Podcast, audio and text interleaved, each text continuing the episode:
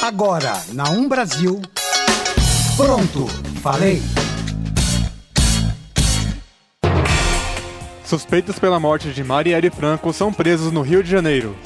Aumenta o uso de Rivotril por presos em presídios federais. Campeãs do Carnaval 2019. Isso e muito mais você confere agora no Pronto Falei. Pronto Falei.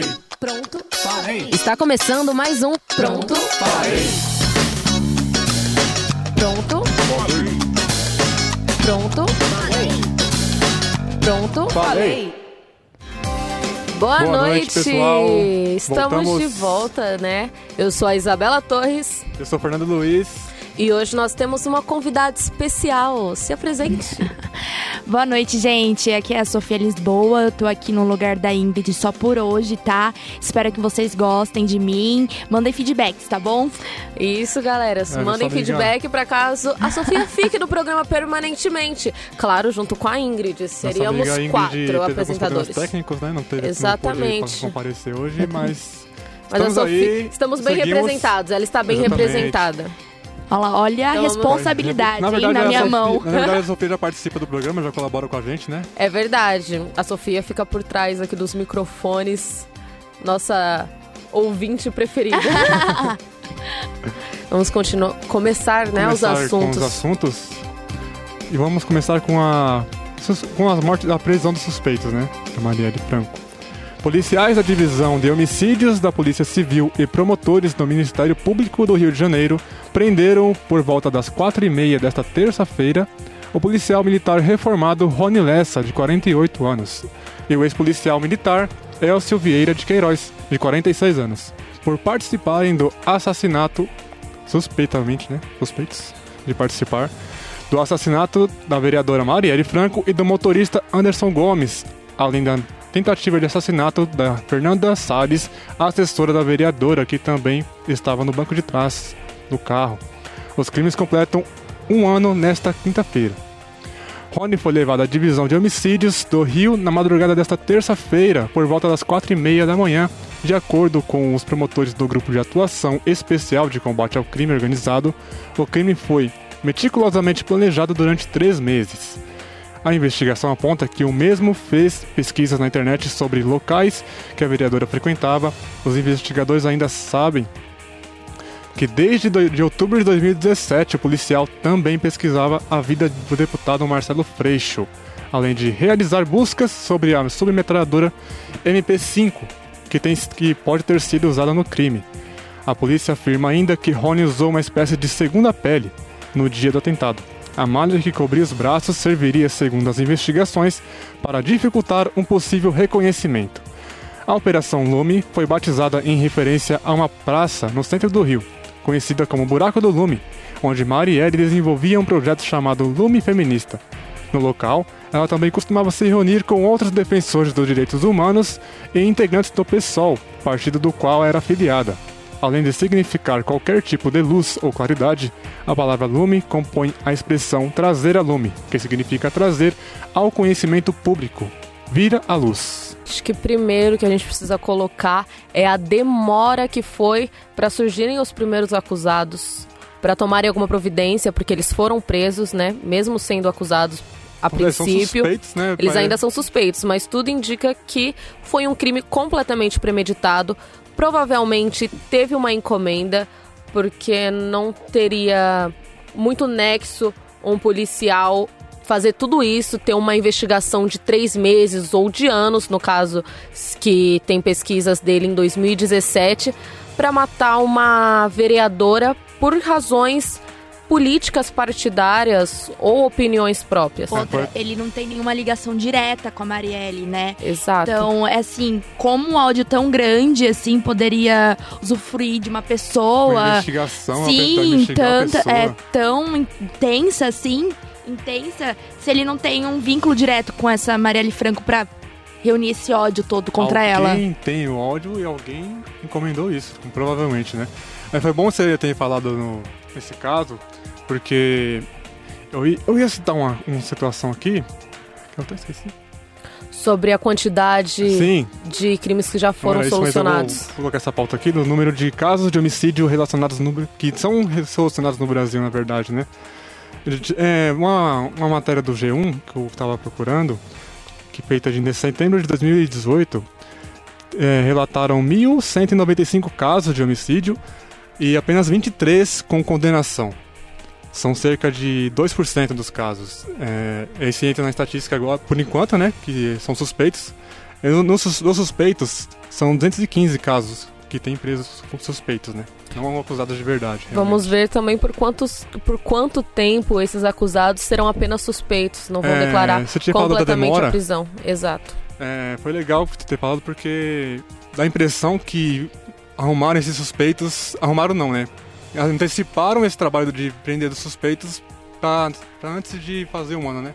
Pra não ter nenhuma piada ou, ou alguma coisa do tipo. Mas, Mas isso pouquíssimo antes, né? pouquíssimo resolve também essa situação. É agora, esse mês mesmo já faz um ano da morte dela e do Anderson. É, e querendo ou não, nós ficamos muito tempo na mídia sem nenhuma resposta sobre o que tinha acontecido. A, a investigação estava acontecendo em sigilo, né? Uhum. Mas eu vi que foram recolhidos também materiais de casas, nas casas de outros suspeitos, além deles. Eles Sim. foram presos, é, mas tiveram outros suspeitos que foram recolhidos Nossa, materiais das nossa. casas deles, É provas para serem analisadas. A questão do sigilo da polícia eu acho muito importante, com certeza, porque às vezes, às vezes não, muitas vezes a mídia atrapalha e muito, Muito. com a divulgação de todos os dados. Concordo. Sim, ainda mais quando a gente pensa no Rio de Janeiro, né? Que é praticamente dominado por milícias. E os policiais recebem mal, tem- são mal pagos. Inclusive, é um ponto importante, esse tem que Rony reconhecer. Lessa, né? é, esse Rony Lessa é um aposentado, ele tem uma aposentadoria de um policial. Então ele também não recebe muito. É um ponto importante a gente reconhecer o trabalho da Polícia Civil, por mais Uhum. que estejam recebendo mal, sendo tendo um, um equipamento ruim, Sim. estão conseguindo fazer um trabalho legal. E pelas informações que eu tinha acompanhado na- nas rádios, parece que também que os suspeitos já estavam sabendo que estavam sendo investigados e estavam tentando fugir. Por isso, que, por isso também anteciparam o, a prisão. Quem deve não teme. Então, se eles estavam tentando fugir, com certeza inocente eles não eram. A culpa no cartório tá aí, né? Vamos Exatamente. pegar mais provas, né, para confirmar essa acusação. E falando da parte de que ele, como aposentado, recebia pouco, vamos entrar em outro ponto aqui. Agentes da Delegacia de Homicídios e do grupo, perdão, e do Grupo de Atuação Especial de Combate ao Crime Organizado do Ministério Público do Rio de Janeiro rastrearam durante investigação uma mansão de luxo no condomínio Porto Galo, em Angra dos Reis, que pertence ao sargento reformado Rony Lessa, preso na manhã desta terça-feira, 12 de março, acusado de ter feito os disparos que mataram a vereadora Marielle Franco e o motorista Anderson Gomes. O que surpreendeu os agentes foi a quantia de bens do policial comparados com a sua renda mensal. Lessa ganhava uma aposentadoria bruta de pouco mais de 8 mil reais. Com os descontos, o valor líquido no último mês, por exemplo, chegou a 7 mil reais. Inclusive, o sargento reformado foi preso em sua casa, que fica em um condomínio nobre da Barra da Tijuca, que, por coincidência, também é onde residia o presidente da República, Jair Bolsonaro, antes de ir a Brasília. No local ainda foi encontrado um carro blindado que custava em média 120 mil reais.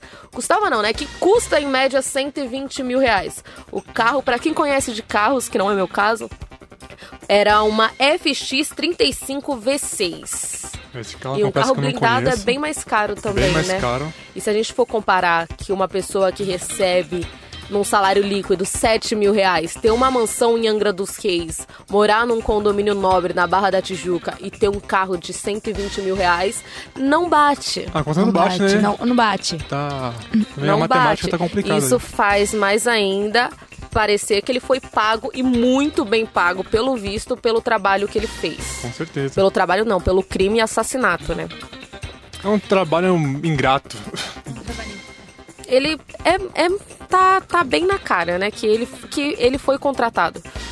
Um policial que recebe 7 mil, por mais corrupto que ele consiga ser, desviando dinheiro, ele não consegue ter uma Dá pra duas mansão, né? Uma mansão em Angra dos Reis, uma no condomínio nobre e um carro de 120 É mil um padrão reais. Cabe até pro muito Coap alto de investigar isso vida, aí, né? né? É Cabe um- até pro Coap também investigar Sim, isso aí. sim. Exatamente, é um padrão muito alto de vida que alguém com 7 mil reais não leva de forma leva. alguma. Ainda mais no Rio de Janeiro, né? Vamos Ainda pensar. mais no Rio de Janeiro. É, eu vi um relatado do que o presidente Bolsonaro morava próximo à residência, né?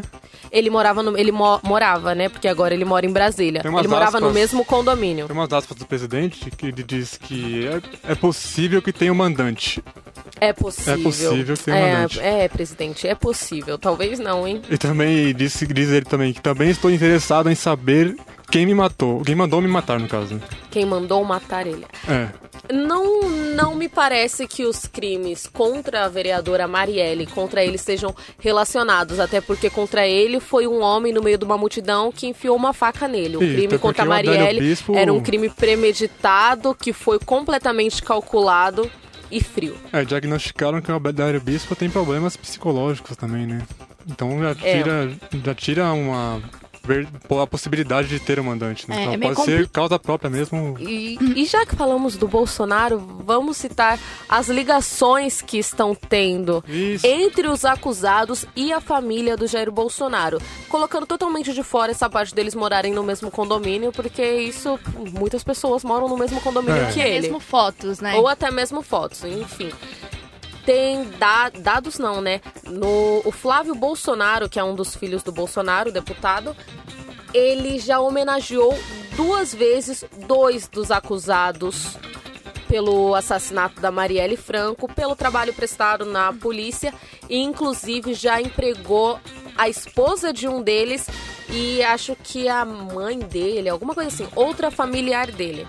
Então já tem uma ligação aí. Não, não Umas, umas ligações, né? algumas ligações. É claro que fora isso não não diria nada, mas ela existe. Uma suspeita Existe que. Uma existe e precisa suspeita ser investigada. De alguém- e já temos outros casos na família Bolsonaro de pagamento por alguma coisa. O quando foi emprestado 24 mil pro pro motorista, Queiroz. pro Queiroz. Queiroz. Então já temos históricos.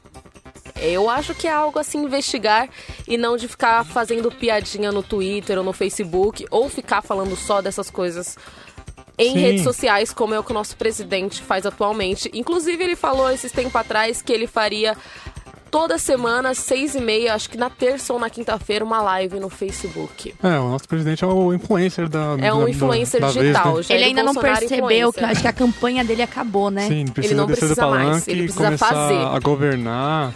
A reforma da Previdência tá aí pra ser aprovada e ele tá, não tá Exatamente. faltando as, as prioridades certas, né?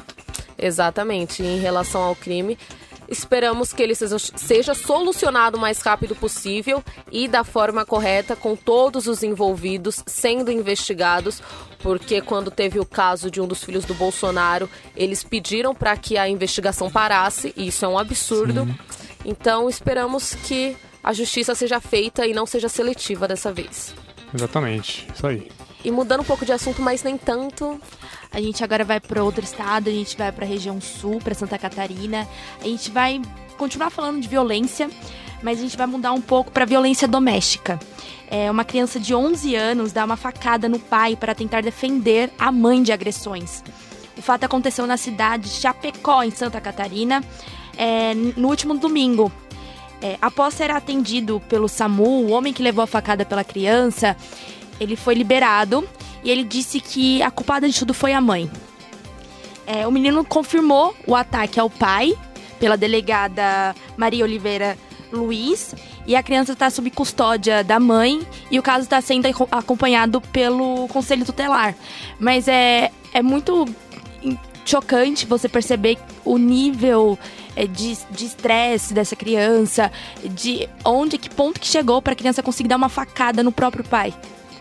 exatamente, a violência doméstica no Brasil. É, tá refletindo o que ele aprende, né? né? Ah, Não, mas eu acho que é uma uma. No caso dele, foi querendo defender a mãe. Então Sim. ele não, não é o que ele aprende, porque senão ele não teria, ter feito, não teria feito Ah, isso. Ele vê a violência na própria casa, ele Mas talvez, acho, talvez seja E a influenciado por questão isso. é, o homem que agrediu a mulher e levou a facada do próprio filho estar preso? Não, não está preso, está super em liberdade. Porque, aliás, quem está sendo investigado e quem está tá sendo. Quem tá em pauta aqui é o menino. É engraçado, né? Que Sim. a questão aqui voltada toda sobre o menino, né? A investigação, agora o depoimento. Tá tendo tudo em pauta Tem do que pauta menino. que é mais um dado e de o violência homem, a mulher, sim, né? o homem negou as agressões à mulher e falou que a facada foi culpa da mulher. A gente já volta com o Pronto Falei. Você está ouvindo na Um Brasil. Pronto, falei. Voltando aqui ao assunto do caso do garoto que, para defender a mãe, deu uma facada no próprio pai e o pai não está preso. Quem está sendo colocado em pauta é uma criança de 11 anos. Pode falar, Que Sofia. foi praticamente legítima defesa, né? A gente pode pensar. Foi Bom, completamente le- legítima defesa. E é uma criança de 11 anos que está defendendo a mãe. Que estava sendo espancada. Não tem o porquê do menino ser colocado como errado nisso. Ele fez mais do que certo, deveria ter feito bem antes, porque provavelmente para ele chegar a esse ponto de dar uma facada no pai, quantas vezes ele não deve ter presenciado essa cena dentro da casa dele? Infelizmente, mais um dado que a gente divulga aqui. Todo, quase toda terça-feira a gente vem divulgando Sim. casos de violência contra a mulher. E a violência doméstica no Brasil é frequente, até porque as punições para isso são inúteis. Elas quase, se acontecem, são muito razoáveis. E na maioria das vezes elas não acontecem. São na maioria, brandas, né? na maioria das vezes, os homens são, vão até a delegacia e voltam para casa porque eles são liberados. É, tem- A gente pode ver isso no caso da menina Eva Luana Sim, ah, que alguns meses atrás fez um relato enorme nas redes sociais de todas as agressões, estupros que ela e a mãe dela sofria.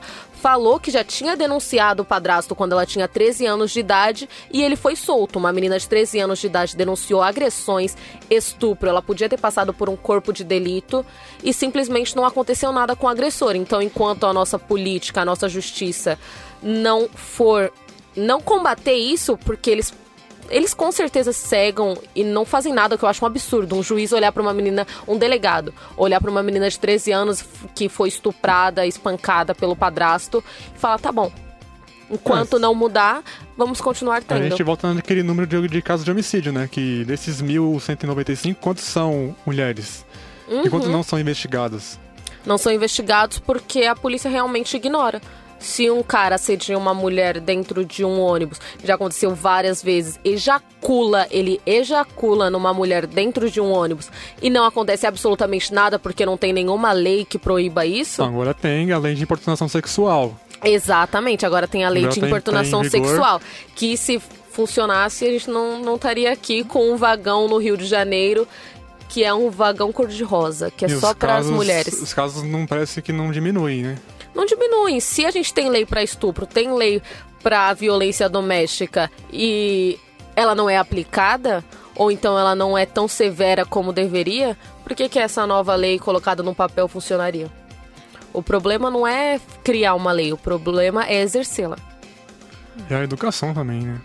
Exatamente. E falando em educação para homens, no caso, a gente vai entrar num assunto que é uma iniciativa muito bacana que, que a gente encontrou aqui, ó. Quero saber também. Quinzenalmente, o projeto Memo, que é Homem ao Contrário, oferece no Rio de Janeiro reuniões de, de terapias gratuitas. A iniciativa, criada pelo publicitário Pedro de Figueiredo, de 31 anos, tem como intuito reunir homens machos o suficiente, hein? Para questionar suas atitudes e valores muitas vezes machistas. As reuniões trazem reflexões sobre o machismo que prejudicam também o homem e formas de combatê-lo. A ideia também é promover debates sobre certos tipos de comportamento que eles mesmos, os participantes do grupo, não gostariam mais de replicar. Esses, encontro acontecem, esses encontros acontecem em três bairros no Rio de Janeiro. O bairro da Glória, no centro do Rio de Janeiro em Copacabana. E tem em média 20 a 19, de 19 a 20 homens em cada grupo na semana. Eu achei particularmente, particularmente uma iniciativa muito bacana e é rara, porque é tomada por um homem que convida outros homens a entenderem mais como eles mesmos estão agindo e como eles podem melhorar.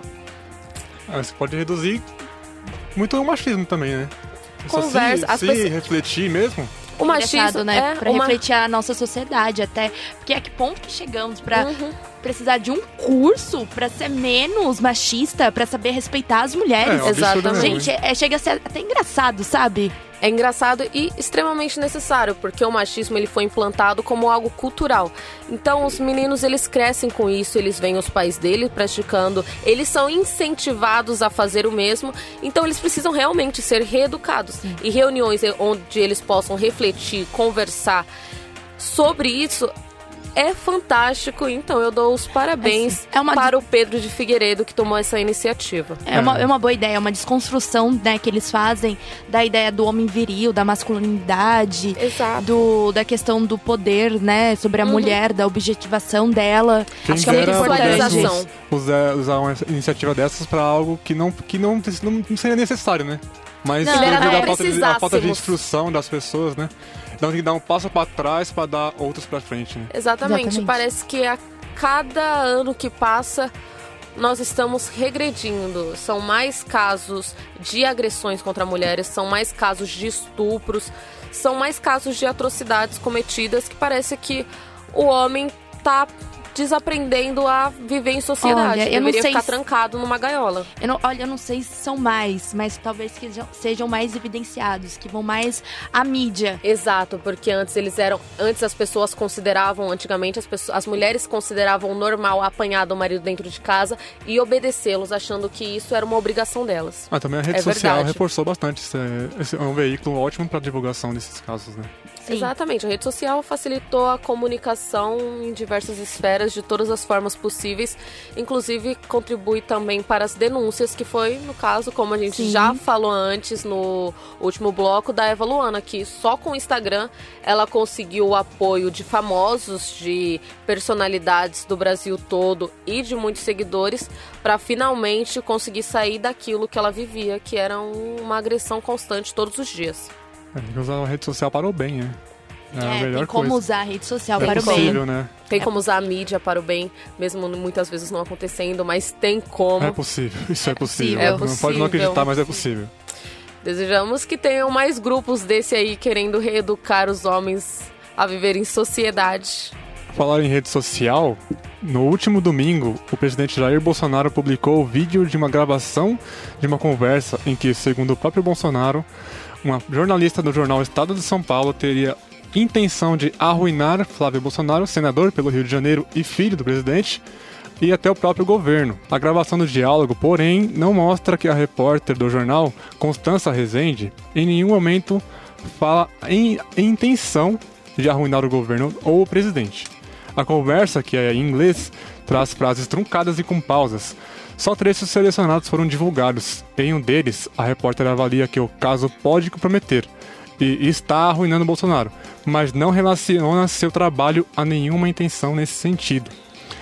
A suposta declaração que aparece, entre aspas, no título do texto, do Terça Livre, foi atribuída pelo site à repórter Constança Rezende e teria sido dita segundo denúncia de um jornalista francês citado na- pelo Terça Livre em uma conversa gravada em que a repórter fala da cobertura jornalística das movimentações de Fabrício Queiroz, ex-motor- ex-motorista do senador Pablo Bolsonaro do PSL do Rio de Janeiro. Na publicação, o presidente escreve o seguinte: Constança Rezende, do estado de São Paulo, diz querer arruinar a minha a vida de Fábio Bolsonaro e buscar o impeachment do presidente Jair Bolsonaro. Ela é filha de Chico Otávio, profissional do Globo. Querem derrubar o governo com chantagens, desinformações e vazamentos.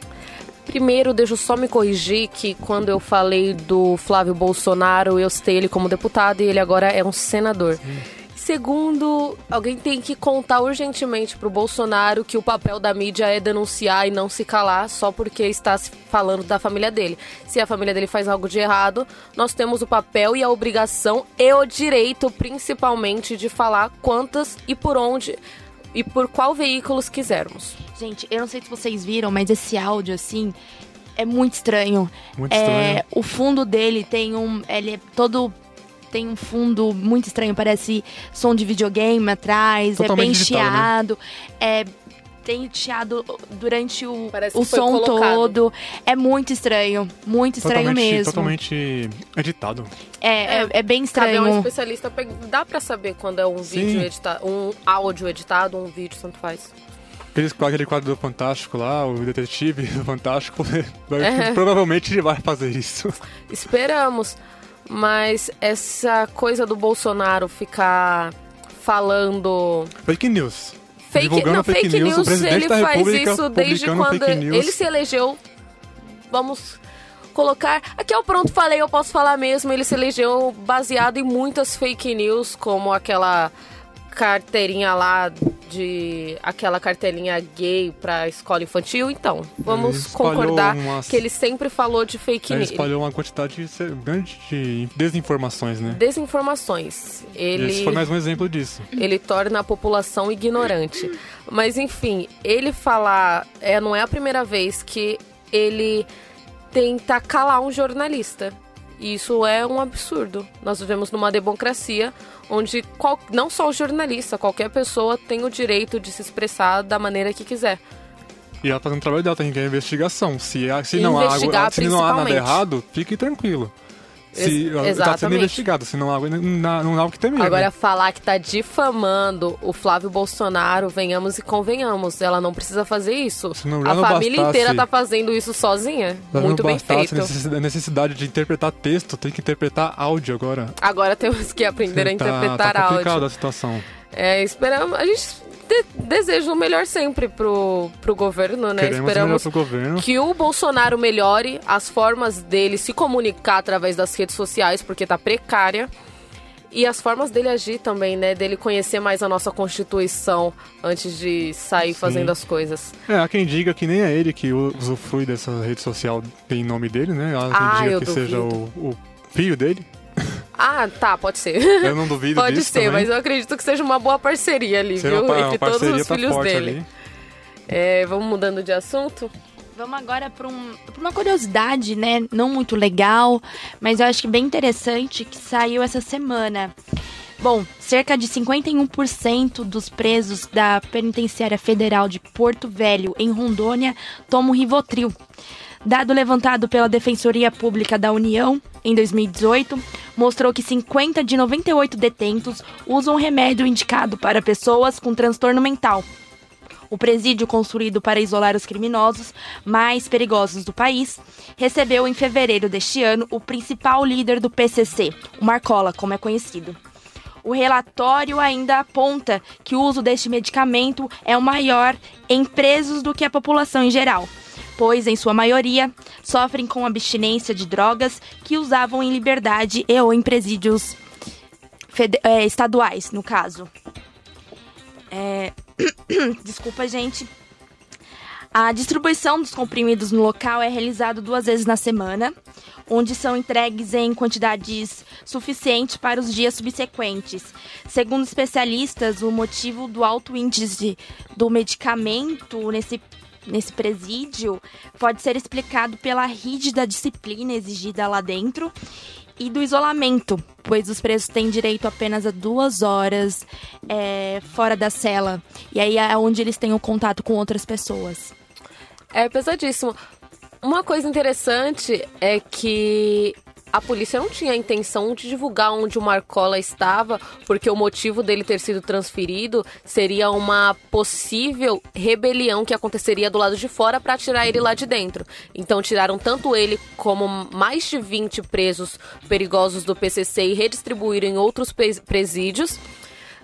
E a intenção era não contar onde eles estavam para as facções criminosas não saberem através das mídias e não acontecer esse tipo de coisa de novo. Mas novamente a mídia interferindo nesses assuntos e facilitando pro lado errado. É, eu concordo Agora- com você, tem que ter um limite ali na. Tem que ter um limite. Ele não né? devia. Não é, ah, eu sei, eu vou divulgar porque é uma notícia quente, todo mundo quer saber. Se vai prejudicar todo mundo, gente, vamos com calma. E agora, Rivotril. Rivotril é um, um calmante e fortíssimo, só pra né? finalizar, Na verdade, é um medicamento psiquiátrico, né, para trabalhar transtornos mentais. Então, são pessoas que têm problemas mentais que usufruem desse medicamento. E só para finalizar, assim, a matéria, é o Ministério da Justiça, ele nega essa hipótese, que seja por causa da disciplina rígida que há nesses presídios federais e a questão do isolamento. Eles negam que possa ser isso a causa do uso excessivo de presos desse medicamento. Ah, acho que acho... o trabalho do, do sistema carcerário tá meio precário, né? Eu acho que acredito que a ideia deve ser diferente, porque a gente tem que preparar o preso para retornar à sociedade, né? Nossos isso não, presídios não fazem isso. que não, não é, isso não é feito, né? Nós já voltamos com o Pronto Falei. Você está ouvindo na Um Brasil. Pronto, falei. Voltando aqui com o assunto do Rivotril usado pelos presidiários, é realmente as nossas penitenciárias não são preparadas para transformar o criminoso num cidadão de bem que possa voltar para a sociedade. Principalmente esses presídios que são de isolamento. De isolamento. Né? Eles Não é são segurança máxima, né? É, é de segurança, são máxima. segurança máxima. São, tá uma marcola lá dentro. São. Ele ele é para aprender. Primeiro, o Marcola, a, a, sentença dele é para o resto da vida. Acredito que a maioria dos que estejam presos nesse tipo de presídio também. Então, a parte de reeducar estaria fora de cogitação. Agora, a forma como eles tratam os presidiários, eu acredito que com certeza inter, interfira na saúde mental. É verdade. pelo que eu vi, assim, da, da matéria, do conteúdo que tem sobre esse presídio, os presos ficam muito tempo sem fazer nada, com tempo ósseo, assim. Não tem trabalho, não tem lazer, não tem nada para fazer. Não tem, então, não, tem cultura, não né? tem, não tem. Então, tipo assim, eles ficam isolados a maior parte do dia. Tem duas horas fora da cela para receber é, o som, né, no pátio. E aí, nesse momento que ele tem contato com outras pessoas. E é só nesse momento. Imagina você ficar quase, vamos lá, 22 horas do seu dia trancado, sozinho. Você fica doido. O que eles deviam ter é trabalho. Lazer eu Trabalho. não concordo, não. Um lazer assim, mas vamos dizer assim, é. livros, por exemplo. Atividades recreativas. Re atividades recreativas. Seria interessante. Seria interessante.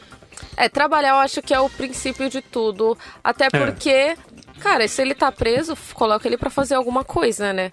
E realmente, uma pessoa que fica numa cela fechada, olhando, numa sala que seja, numa sala fechada, olhando para quatro paredes durante um dia todo, 22 horas não tem como ela não ter algum tipo de distúrbio. Não tem como ela estar tá preparada para retornar para a sociedade de jeito nenhum dessa forma. É, no caso desses aí, eles não estão sendo preparados para voltar para a é. sociedade. A sentença Mas... do Marcola que eu tinha visto, eu acho que até 2000 e quanto? 2276. É, um tempo é não, é um então, tempo ele longo, vai hein? morrer lá.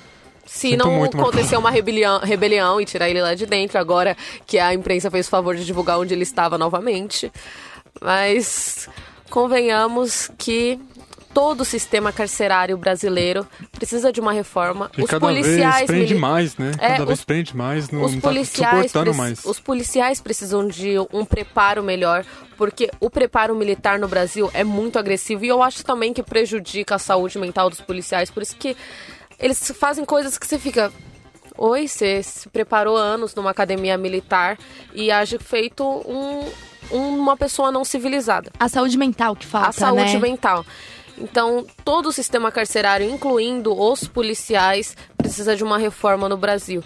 Tem países evoluídos aí que sobram celas. No Brasil, a gente coloca pessoas dentro de celas né? amontoadas uma em cima da outra. Tem Essa é a nossa aí. realidade. Mas agora mudando completamente de assunto dessa vez, bastante de assunto.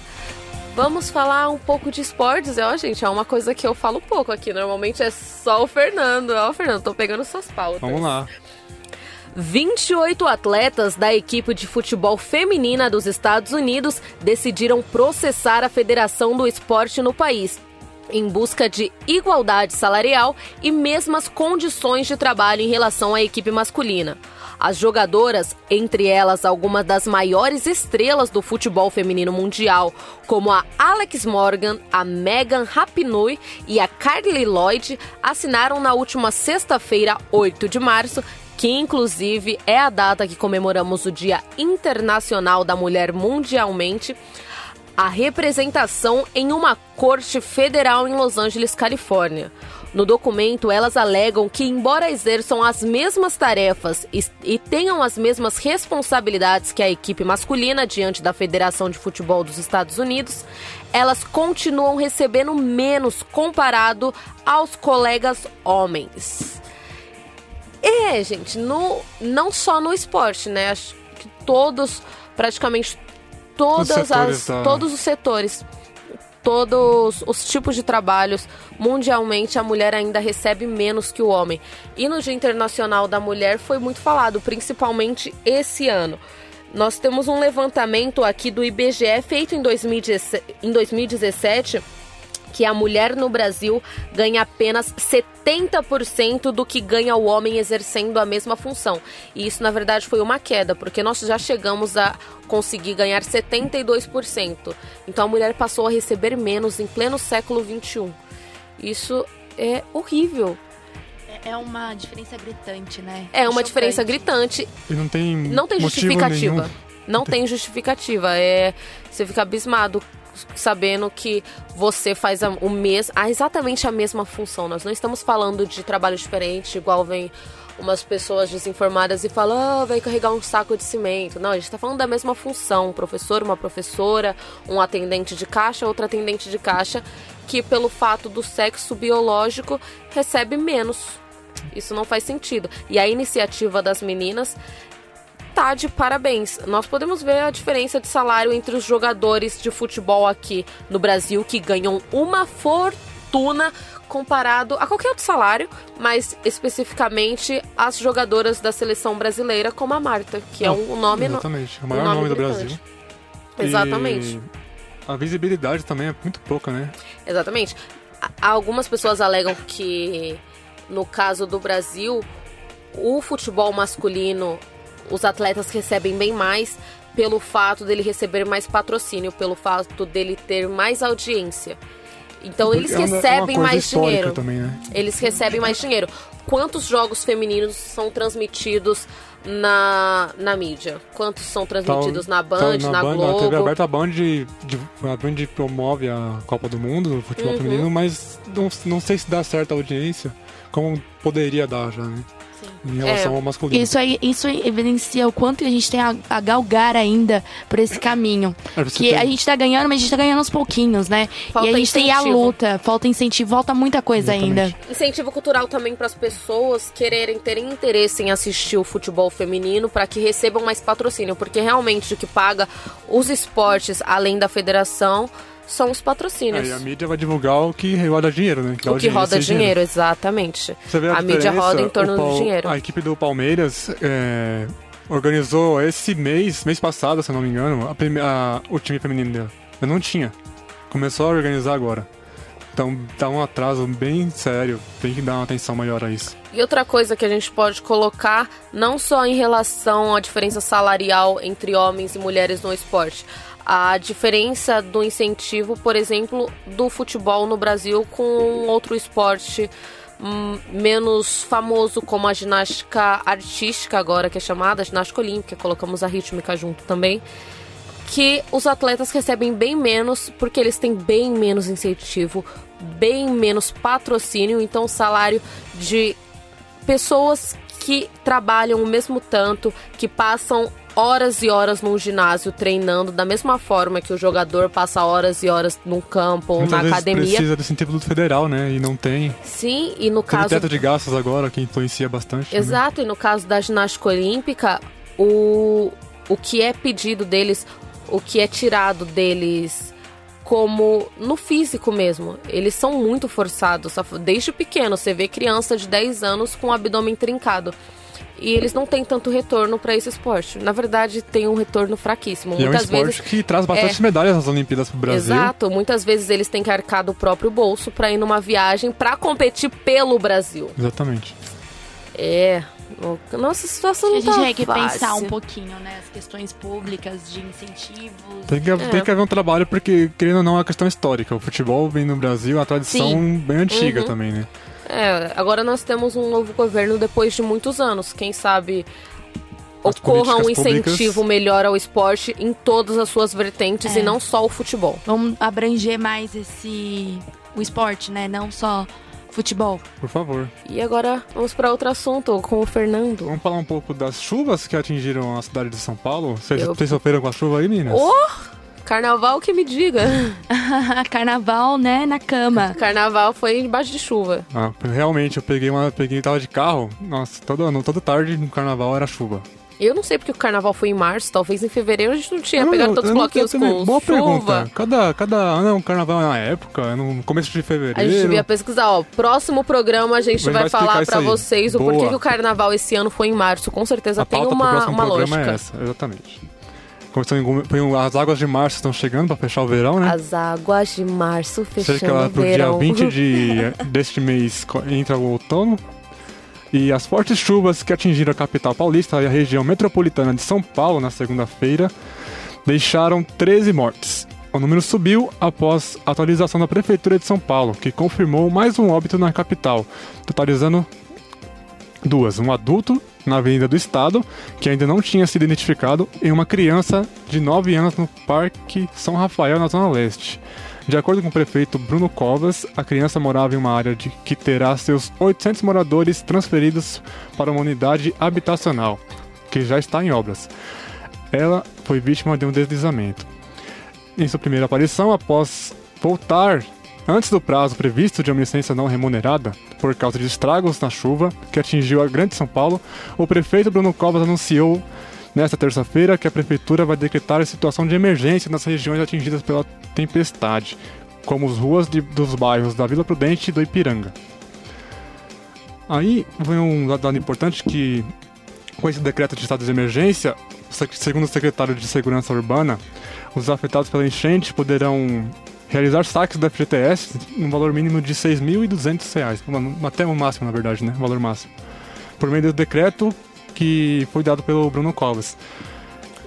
Uma coisa importante lembrar que o, o Bruno Covas, ele tinha pegado umas férias de 42 dias e disse que voltou agora pelo pela situação Que que, hora, se né? encontra São Paulo. Que hora que o pre- o prefeito de São Paulo vai inventar de tirar Ele férias, não né? tinha nenhum ano de mandato, umas Gente, férias de 42 dias. Vamos focar nesses dias, 42, 42 dias. dias. Como Privilégios 42 não dias o temos. prefeito se ausenta assim do seu seu mandato, Exato. gente. Prefeito, Algum eu- empregado pode sair por 42 dias? Eu acho que não. Ele tá aqui para prestar, prestar serviço à população. Acho que o prefeito tá meio fora da realidade dele, né? Tá virando Só uma ele. bolha ali. Porque Não é só ele, né? Ele fica pautado em canudinhos, em querer taxar mais os, os aplicativos de motorista e não procura resolver o que realmente interessa. Que são as Exatamente. pontes, que tá, tá tudo danificado, as pontes em São Paulo. Uhum. E a a de Pinheiros, pouco tempo atrás, teve Exatamente, rompimento. Teve rompimento e tem outras que estão com risco de rompimento. Recentemente, um, um caminhão entalou numa, numa ponte ali na Zona Oeste e está sendo verificada também a situação da ponte. E não está sendo pautado a prioridades mesmo do, do- da prefeitura. Sem falar em medidas que possam ajudar a conter o lixo, não a conter, a tratá-lo, né? Nós precisamos de de tratamento pro lixo. Ele não pode ir pra qualquer lugar porque qualquer lugar faz essas enchentes. Exato, a gente vê agora com as enchentes, ah, os moradores perdem as coisas e jogam na rua. E caso chova de novo, É, uma coisa importante é lembrar que não é só papel da prefeitura ou do estado combater o lixo. Você não pode cobrar uma coisa dessa se você pega a sua latinha e joga do lado de fora do carro. É uma falta de conscientização, Que fala, né? ai, alguém pega a latinha, sempre tem um catador de latinha. Ou então pega. Gente, quantas vezes eu já não passei revoltado com nos carro bairros jogando balinha, pedaço de bala na rua. uns bairros assim que tipo que ficam perto da de rodovia ou de marginal che- cheio assim de lixo em volta cheio de saco de lixo de entulho. Então vocês também fazem as enchentes. Nós fazemos Nós as fazemos. enchentes. Nosso trabalho também é cuidar da cidade, né? exatamente. Não custa nada colocar o seu lixo no lixo. Hoje em dia é precário ainda, tem pouco, tem pouco, mas existem tipos de tratamento. Lá em Itapevi tem um tem uma instituição que recolhe lixo tipo, é, separadamente, os orgânicos, seletiva? coleta seletiva. Tem bem lá no centro de Itapevi.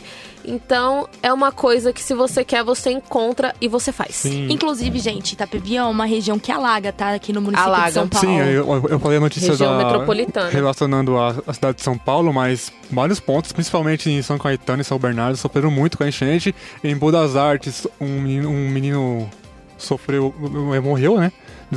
Por causa de deslizamento, por causa da chuva. Então, cidades em Tapeceri, bairros em Tapecerica da Serra também sofreram com a, enxurrada. Então, a gente, não, é, é só, não é só a cidade de São Paulo que tá passando por isso, né? E ninguém controla a chuva também, né? Não tem como controlar. Mas como prevenir. temos como prevenir e ainda falando sobre as pessoas que moram em zonas de risco, né? A prefeitura também tem que tomar conta disso, avisá-los, que é às vezes bastante avisados, mas dá uma A outra opção, né? porque morar na rua também não dá. E nós já voltamos com o Pronto Falei mais assuntos sobre a chuva. Você está ouvindo na Um Brasil. Pronto, falei. Voltando aqui a falar sobre as casas que ficam em situação de deslizamento, é complicadíssimo. A prefeitura não pode simplesmente chegar e falar, ó, que é uma área de risco e você tem que sair e não dar lugar nenhum pra pessoa ir, porque né, não, a gente não tem dinheiro pra tirar do bolso assim e falar, opa, vou comprar uma casa. Isso não é a realidade do brasileiro. Então são É, muitas mas coisas. É, é baseado em irregularidades, né? Irregularidades, falta de fiscalização da Falta de prefeitura. fiscalização. Não adianta. Precisamos de. Por mais que a galera tente lutar contra isso, falando. Um, um, ah, eu preciso falar disso. Um cúmulo quando me choca quando alguém fala Fulano mama na teta do governo quando recebe Bolsa Família, quando aquela. Minha casa, minha vida. Não existe população mamar na teta do governo, porque o dinheiro que tá no governo é da população. Quem mama na teta do governo são os deputados, os senadores, os governadores que recebem o dinheiro e não fazem o trabalho. O dinheiro é nosso, não é mais do que obrigação. Obrigação da de volta. E fora, esses auxílios são bem baixos, né? Baixos, são precários e eu como e pior é que é a população mesmo que tem coragem de falar que fulano tá mamando na teta do governo. Nossa, É, não parece- entende, não entende. de Nós verdade. temos atualmente no Brasil uma população completamente não politizada. Eles vivem numa realidade de rede social, de, repli de copiar e colar, de compartilhar coisas prontas e parece que não faz a menor noção Mas, do eu, que mas tá eu falando. acho que isso vem mudando, viu? Acho que a, a população tá começando aos É, poucos a- ser a conscientizar. Eu acho que aos poucos Eu- a, a população começa a se tentar se inserir na política. Trouxe- Eu- é, é uma pro maneira falha, sabe? Uma maneira Eu- falha, é. mas já que é importante, já vem a, a iniciativa de, ah, eu quero saber o que tá acontecendo, eu quero tentar entender, eu, quero Eu- ter o meu posicionamento dentro é, dessa situação. Eu diria que a população tá falando mais de política, porém falando mais coisas erradas sobre política. Mas Precisa ter Como querer falar que o Bolsa Família tem que parar de existir. uma informação melhor, que né? quem quer trabalha. Ou que quem ganha Bolsa Família tá pegando uma coisa que não é da pessoa, São- sendo que é de todos nós. O dinheiro Aí do são- governo é de imposto, gente. São, são, são discursos bem simplórios, né? É, é complicado. Mas a participação na política é necessária. Esperamos que as pessoas sejam mais politizadas. Acho que isso vai chegando aos poucos, né? Vai chegando aos poucos. Se É. não começar com aquele papo de novo de é, escola sem partido, o professor não pode falar sobre nada. Não, os alunos têm que aprender o lado que eles querem ir. O professor não fala, você tem que pensar assim. O professor chega na sala de aula, explica os lados das coisas, e explica história. História é importante. E a pessoa decide por si só, ainda mais no ensino médio. Uma pessoa de 17 anos, um adolescente de 17 anos, tá começando a ser inserido na política. A partir dos 16 ele já pode votar. Então ele precisa sim dessa educação nas escolas. Vamos para outro assunto. Futebol? Futebol, vamos relatar aqui dois falecimentos que ocorreram ontem e hoje. Primeiro, o falecimento do atacante Coutinho, que foi ídolo no Santos. O ex- o ex-atacante Coutinho, destaque do Santos na década de 60, morreu na noite de- desta segunda-feira, aos 75 anos. Coutinho morreu após sofrer um infarto no miocárdio em decorrência de diabetes e hipertensão arterial. Ele estava em casa e faleceu na, na hora, por volta das 17, 19 e 30. É, nossos sentimentos ao grande atacante que era parceiro do Pelé, uhum. na seleção também. Nossa solidariedade à família, aos fãs que ele deixou. Aos Santistas, aos brasileiros que perdem um grande nome no futebol. E também um grande ícone no futebol carioca, o atacante, o, o ex-presidente do Vasco, Eurico Miranda, morreu nesta terça-feira aos 74 anos. Eurico era foi o dirigente e ex-deputado federal lutava contra um câncer no cérebro e foi internado na pela manhã no Hospital Vitória, na zona oeste do Rio. Conhecido por suas polêmicas e conquistas, Eurico é o mais icônico dirigente da história do Clube de São Januário. Atualmente exercia o cargo de presidente do, do Conselho de Beneméritos do clube. Tem umas homenagens que foram feitas, em destaque aqui a do Romário, que ele postou no Twitter, ele escreve assim: Faleceu agora há pouco o ex-presidente do Vasco, Eurico Miranda. Ele tinha um câncer no cérebro. Eurico foi um dos pouquíssimos amigos que fiz no futebol. Com certeza, se tirei falta de fumarmos um charuto juntos e dos bons papos que batimos, meus sentimentos à família. É, o Eurico fez uma parceria boa com o Romário na época do Vasco. Teve até uma polêmica entre eles, ele, ele e o Edmundo e o Eurico Miranda. Mas fizeram um grande sucesso. O Vasco foi campeão da Libertadores, uhum. da Copa Mercosul, com o envolvimento do Eurico Miranda na, no, no sistema do, do Vasco. Nossos sentimentos ao, ao povo vascaíno. Sim, nossos sentimentos à família, aos amigos, família. aos fãs. E estamos perdendo muitas personalidades famosas. Esse que, ano tá Sem falar nas, tremendo, nas tá? pessoas, na população também, que houve muitas mortes em massa Muito, no é começo verdade. desse ano já. E teve o Boixá um pouco tempo atrás, teve o Eurico agora, teve o do Coutinho. Santos, o Coutinho dos Santos. Teve a atriz teatral, a Bibi. Bibi. Verdade. Bibi Ferreira. A Bibi Ferreira. Ferreira. Então nós tivemos muitas perdas. Esse Estamos em tá... março ainda, é o mês 3. Complicado, mês 3, hein? É complicadíssimo. O ano tá pesado. Ainda, o ano tá ainda tá falando sobre tá futebol, vamos deixar aqui a rodada de hoje. Palmeiras até o horário do programa, que o programa é gravado, né? Deve já estava jogando contra o Melgar do Peru, aqui no Allianz Parque, na zona oeste de São Paulo. O Uruguai, o Nacional do, Nacional do Uruguai enfrenta, o Atlético Mineiro agora às 9h30. E o Grêmio enfrenta o Libertar do Paraguai às 9h30 também. Aqui no Brasil, em Porto Alegre. Fica aí o nosso futebol da semana, ó. A gente achou que o Fernando não ia falar de esporte hoje, mas falou. Teve que falar de esporte, né? Agora vamos para um assunto que todo mundo gosta. Mentira, eu não vou falar que todo mundo gosta, mas eu particularmente gosto bastante, que é o carnaval. Estou tentando gostar do carnaval. Você consegue, eu te ajudo. É muito bom, não tem como não gostar, aqueles desfiles são lindos. Mas enfim, na semana passada ocorreram as apurações dos desfiles das escolas de samba de São Paulo e do Rio de Janeiro. A grande campeã do carnaval paulistano foi a Mancha Verde. A escola levou um troféu, o troféu com desfile sobre a princesa africana Akaltune avó do Zumbi dos Palmares, e discutiu sobre a escravidão, direito dos negros, das mulheres e a intolerância religiosa. Lembrando que é a primeira vez na história da Mancha Verde, desde que veio para o carnaval, que ela é campeã. Muitas vezes ela já foi rebaixada, foi inclusive. Rebaixada, caiu, bateu na trave. Bateu na trave e é muito raro uma escola de samba que é de uma torcida organizada conseguir chegar a ganhar o grande prêmio. Entre os três ah, primeiros, normalmente algumas, né? consegue. Né? A Gaviões ganhou então, algumas. Mas desde que ocorreram aquelas brigas durante as apurações, que não pode, inclusive, mais ter a torcida nas apurações, agora só pode a comissão técnica, os diretores e presidentes das escolas, é muito raro as escolas com de futebol que tem a torcida organizada de Seria futebol um ganharem.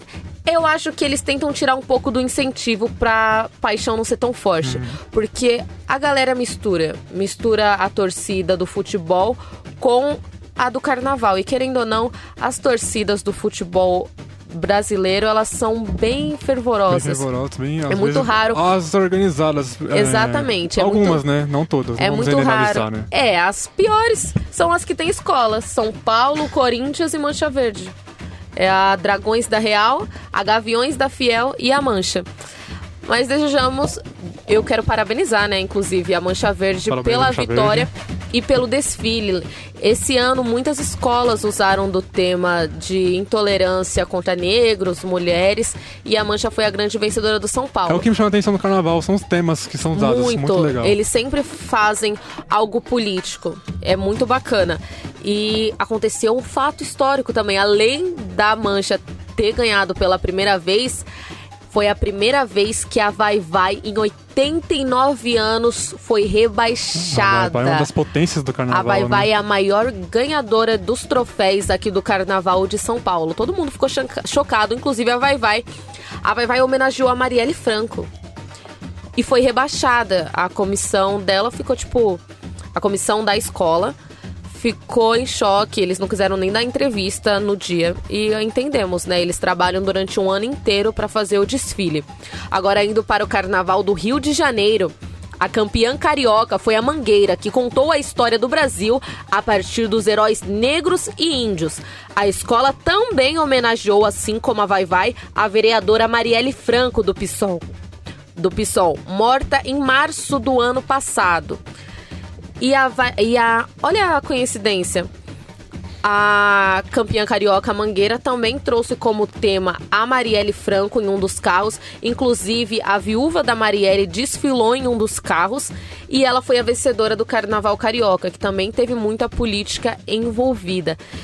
Então não adianta falar que foi por causa de discurso político. Foi mesmo Não, vai, vai, é, a gente não tem também a- como colocar a cabeça dos, dos juízes, né? Porque são pessoas que simplesmente vão lá e votam. Eu acho que isso não interfere, não. É no, foi a qualidade mesmo. É. Houve um problema da Vai Vai com a, com a empresa que fazia, faria parte de Uhum. um setor da, da, do desfile, que teve. E aí foi por isso que perdeu nota, perdeu ponto. É, é, é uma coisa lamentável. A Vai Vai é um ícone das vem ela vai voltar escolas de samba de São Paulo. É, eu Foi queria, chocante. queria só apontar o, na Mangueira. Foi um, tem- foi, tem- foi um desfile bonito, foi, um, tem- foi muito interessante, mas a gente tem que relatar também os envolvimentos da, da Mangueira com traficantes também, né? Tem isso. Tem traficantes, tem, é, tem Mas, até, mili- até Peraí, milícia. vamos colocar que todas as escolas de samba, não vou poder generalizar, mas muitas escolas de samba têm envolvimento Tem. com. Com, part, com não, não diria partidos, com as facções criminosas. Por Muitas. isso mesmo que a gente não pode A tor- deixar em branco. De torcidas organizadas a escolas de samba, todas. Não- por isso Então- mesmo a gente não pode deixar em branco, tem que enfatizar É, mas pra não rolar a investigação, né? É, a- Mas parabéns à Mangueira, certeza. Parabéns à. Mangueira, parabéns Não à Mancha Verde. o trabalho de ninguém. Foram incríveis e a escola foi incrível. Mudando de assunto aqui? Vamos aí, gente, que eu não entendo nada de carnaval, de alegorias, A mas gente, a gente enfim. tenta, a gente A gente tenta, a gente tenta, até me abstir aqui de comentários. Mas vamos voltar para assuntos culturais, agenda cultural aqui de São Paulo. fui trazendo cultura pro programa, hein? Pois é, hein, gente? O MASP este- este ano traz como tema da sua programação o protagonismo feminino na arte. Ao decorrer do ano, o MASP vai receber obras de renomadas artistas como Djanira da Mata, Tarsila do Amaral, Lima Bubardi e Leonor Antunes. Com o tema História das Mulheres, Histórias Femininas, o museu tem como objetivo exaltar o trabalho de mulheres que ao longo do seu tempo foram ignoradas pelo machismo, pela questão patriarcal da época muito muito marcante. O museu estreia sua programação este mês com, com sua exposição de Janira, a memória do seu povo, que apresenta o seu trabalho durante os 40 anos de carreira dedicados à pintura, a óleo e à têmpora, classificada na segunda fase do modernismo. Seguida das ex- exposições que vem logo após essa, a Tarsila Popular, Lima Bubar de Habitat, História das Mulheres e Histórias Femininas, que é o carro-chefe dessa exposição que vai estrear em agosto. E, gente, vocês não podem perder, né? Acho que vai ter bastante evento cultural lá no MASP direcionado às mulheres. E assim, vai ter essas exposições de arte, vai ter curadoria, vai ter palestras, vai ter debate. Eu acho muito bacana. Não é caro, né? E terça-feira é grátis, né? Isso, vale, lembrando- Vale a pena a visita. Terça-feira é gra gratuita É, o entrada. MASP não é caro entre aspas, é o museu mais caro aqui de São Paulo para entrar. Mas de terça-feira é gratuito. Nós mesmos vamos tentar acompanhar alguma das exposições para poder vir falar aqui com mais propriedade sobre como foi. Até porque a gente teve uma excelente aula de artes no semestre passado. É, com o professor Bruno Casalotti, ele era incrível. Sobre arte, cultura e estética. Sofia vai poder voltar sempre para falar de cultura aqui com a gente, porque muito a gente fica muito. Presença. A gente fica muito nessa coisa de pole... política, po... futebol. Sim, de polemizar. Não, e eu acho que isso é uma coisa que tá super em alta, tá super em pauta, porque o programa totalmente, hoje a gente falou muito sobre mulher. Uhum. E aí a gente vem trazer o que, o que o MASP, cultura, arte, tá trazendo também é a mulher como protagonista, né? Representante. Com certeza. Isso aí, o Pronto Falei desta terça-feira vai ficando por aqui e nós agradecemos imensamente a presença da Sofia aqui no lugar da Ingrid. Mas Ingrid volta logo e a Sofia pode participar mais vezes. Sempre que ela quiser, ela está muito convidada. É isso aí, tio. Na mesa de som, no suporte técnico, nós temos o Rafael Padovano. Até a próxima. Até, gente. Tchau, tchau. Tchau, tchau. Tchau, tchau. Pronto? Falei. Você ouviu pela Um Brasil. Pronto, falei.